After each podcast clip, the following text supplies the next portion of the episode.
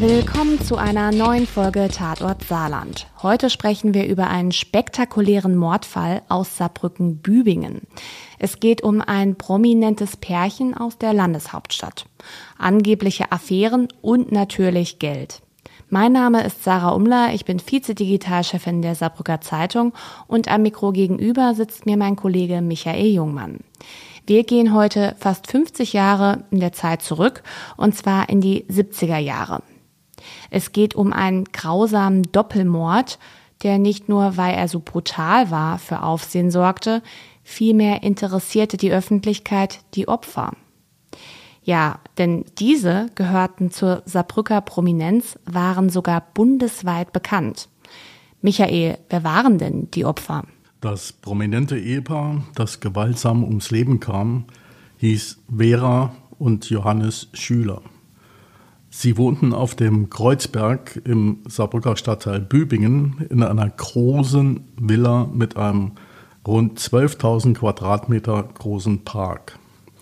Der Hausherr, damals 69 Jahre alt, war früher in der Automobilbranche tätig. Er gehörte bis 1974 zum Vorstand der früheren Auto Union, zu der Audi und NSU zählten.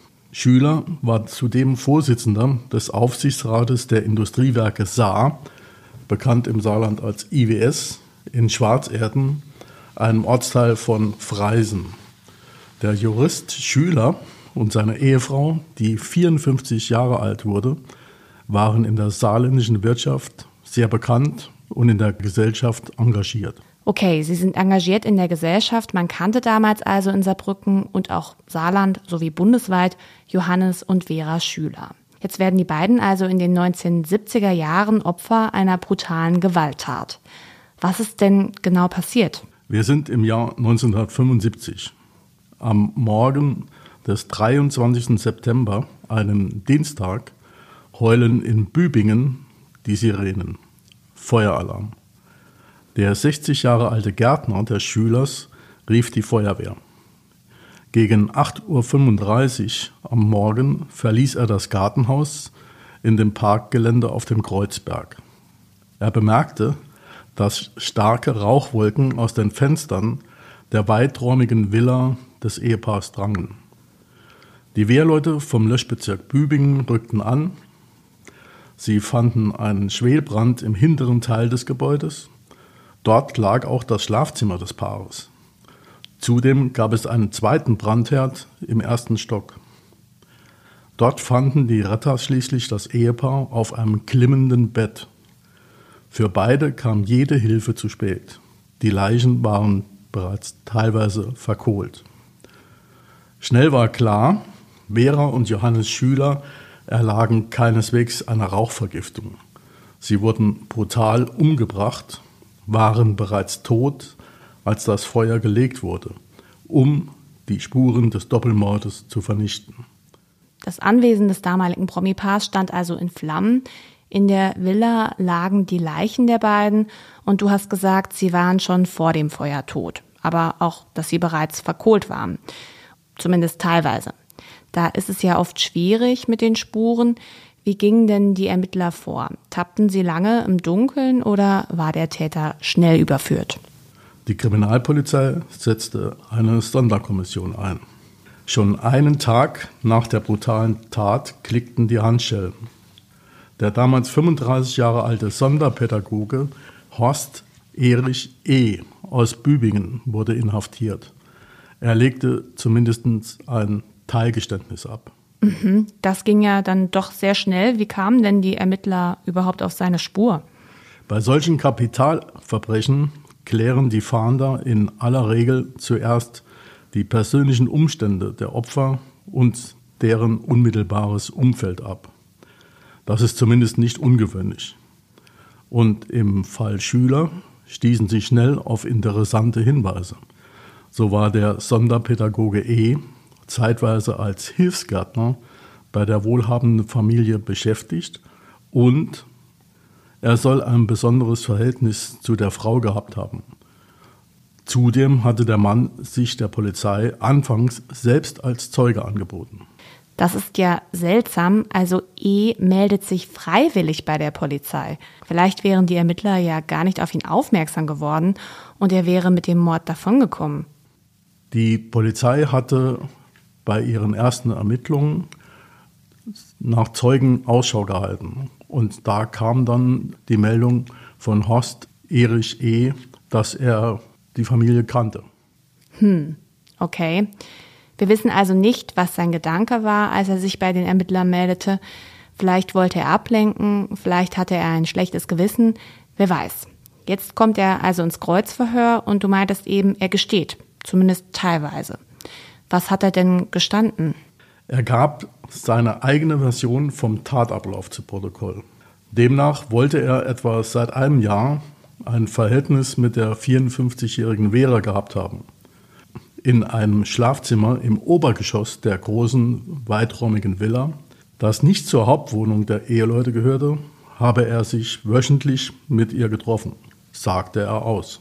Am Montagabend, also am 22. September 1975, habe der 15 Jahre ältere Ehemann seine Frau in flagranti mit ihm erwischt.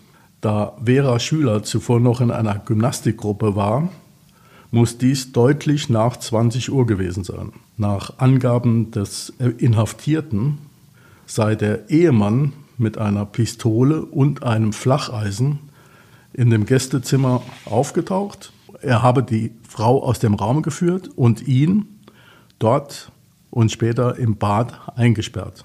E will eine heftige Auseinandersetzung zwischen dem Paar gehört haben. Kurze Zeit später soll der Hausherr dann E mit vorgehaltener Waffe in das Schlafzimmer geführt haben. Dort habe er die leblose Frau auf dem Bett liegen sehen.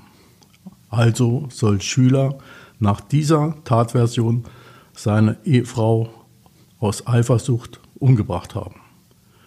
E war ein ausgebildeter Judoka. Ihm will es gelungen sein, den bewaffneten Ehemann zu überwältigen.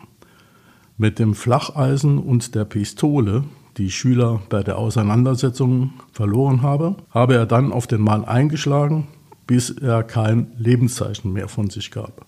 Die gerichtsmedizinische Untersuchung des getöteten Ehemannes ergab, so berichtete die Polizei in einer Pressekonferenz damals, dass schwere Kopfverletzungen durch Schläge mit der Pistole verursacht wurden. Zudem sei der 69-Jährige auch gewürgt worden. Die Ehefrau war, so die Rechtsmediziner, erwürgt worden. E will also nur Johannes Schüler umgebracht haben. Das ist zumindest seine Version.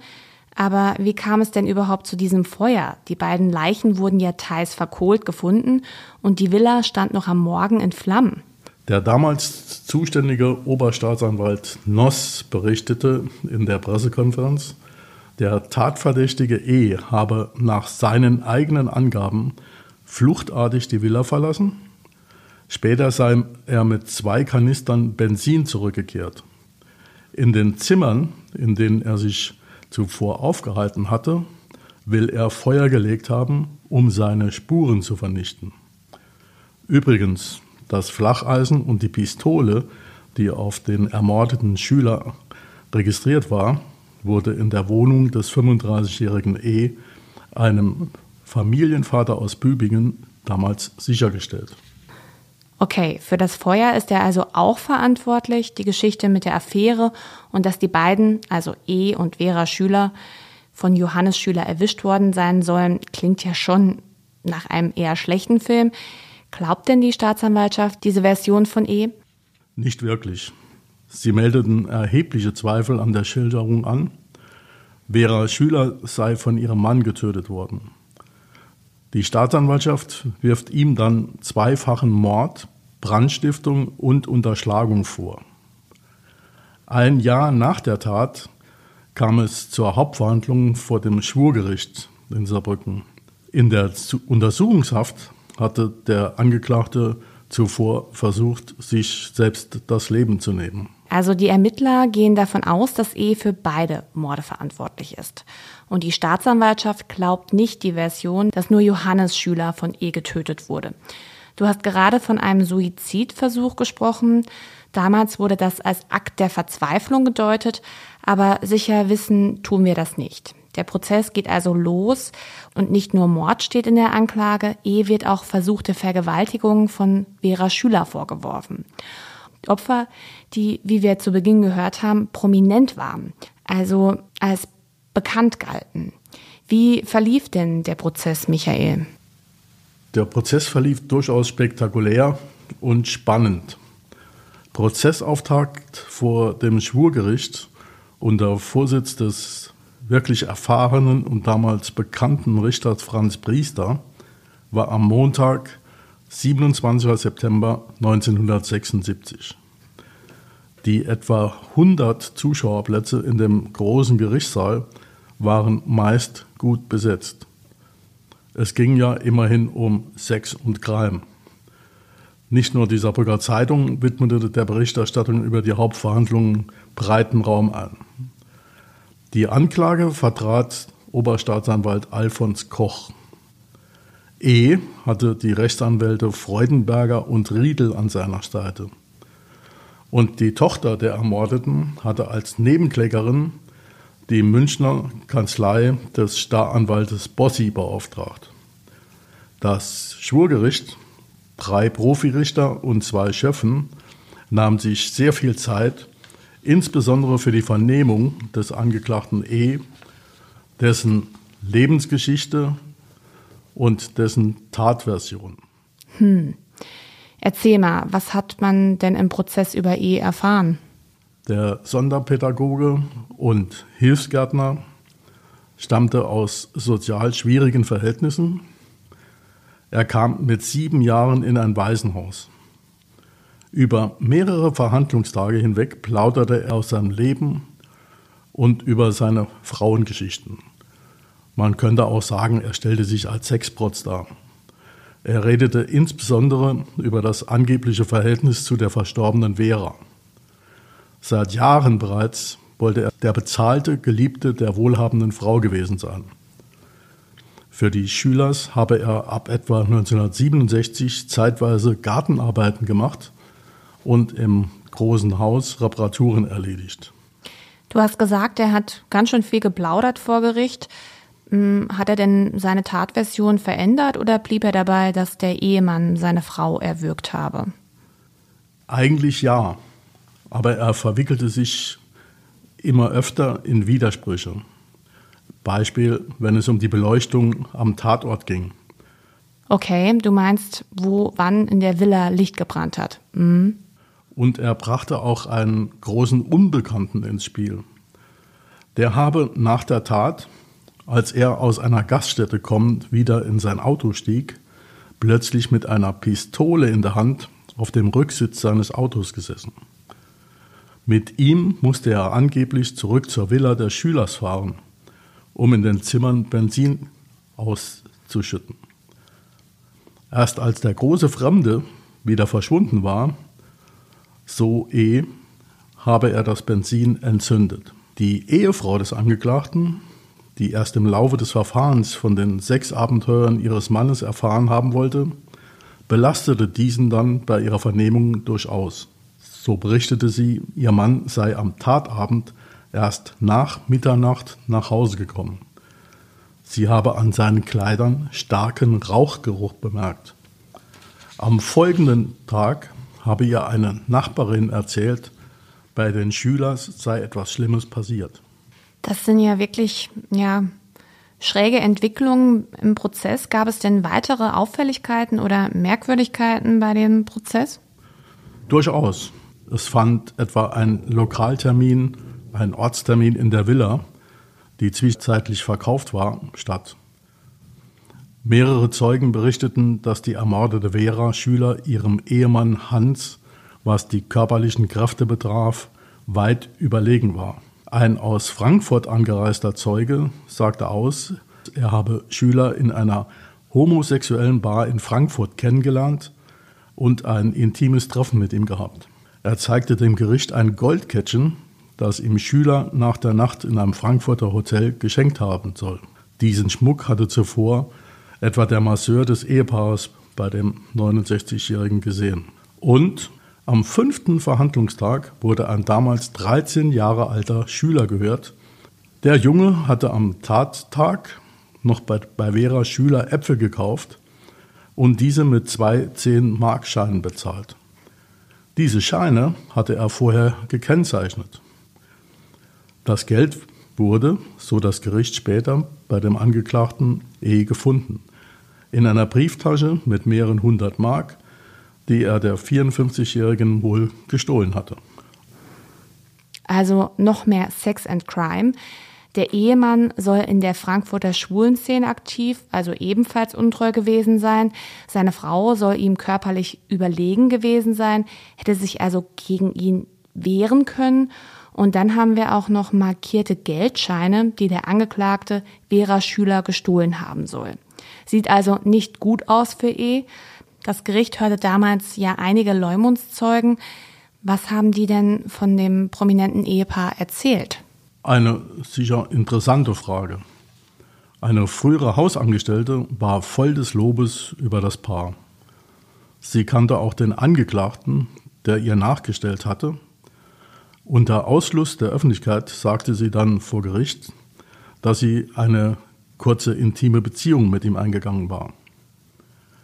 In dem Zeugenstand wurde auch die Tochter des Paares, damals 30 Jahre alt, gehört.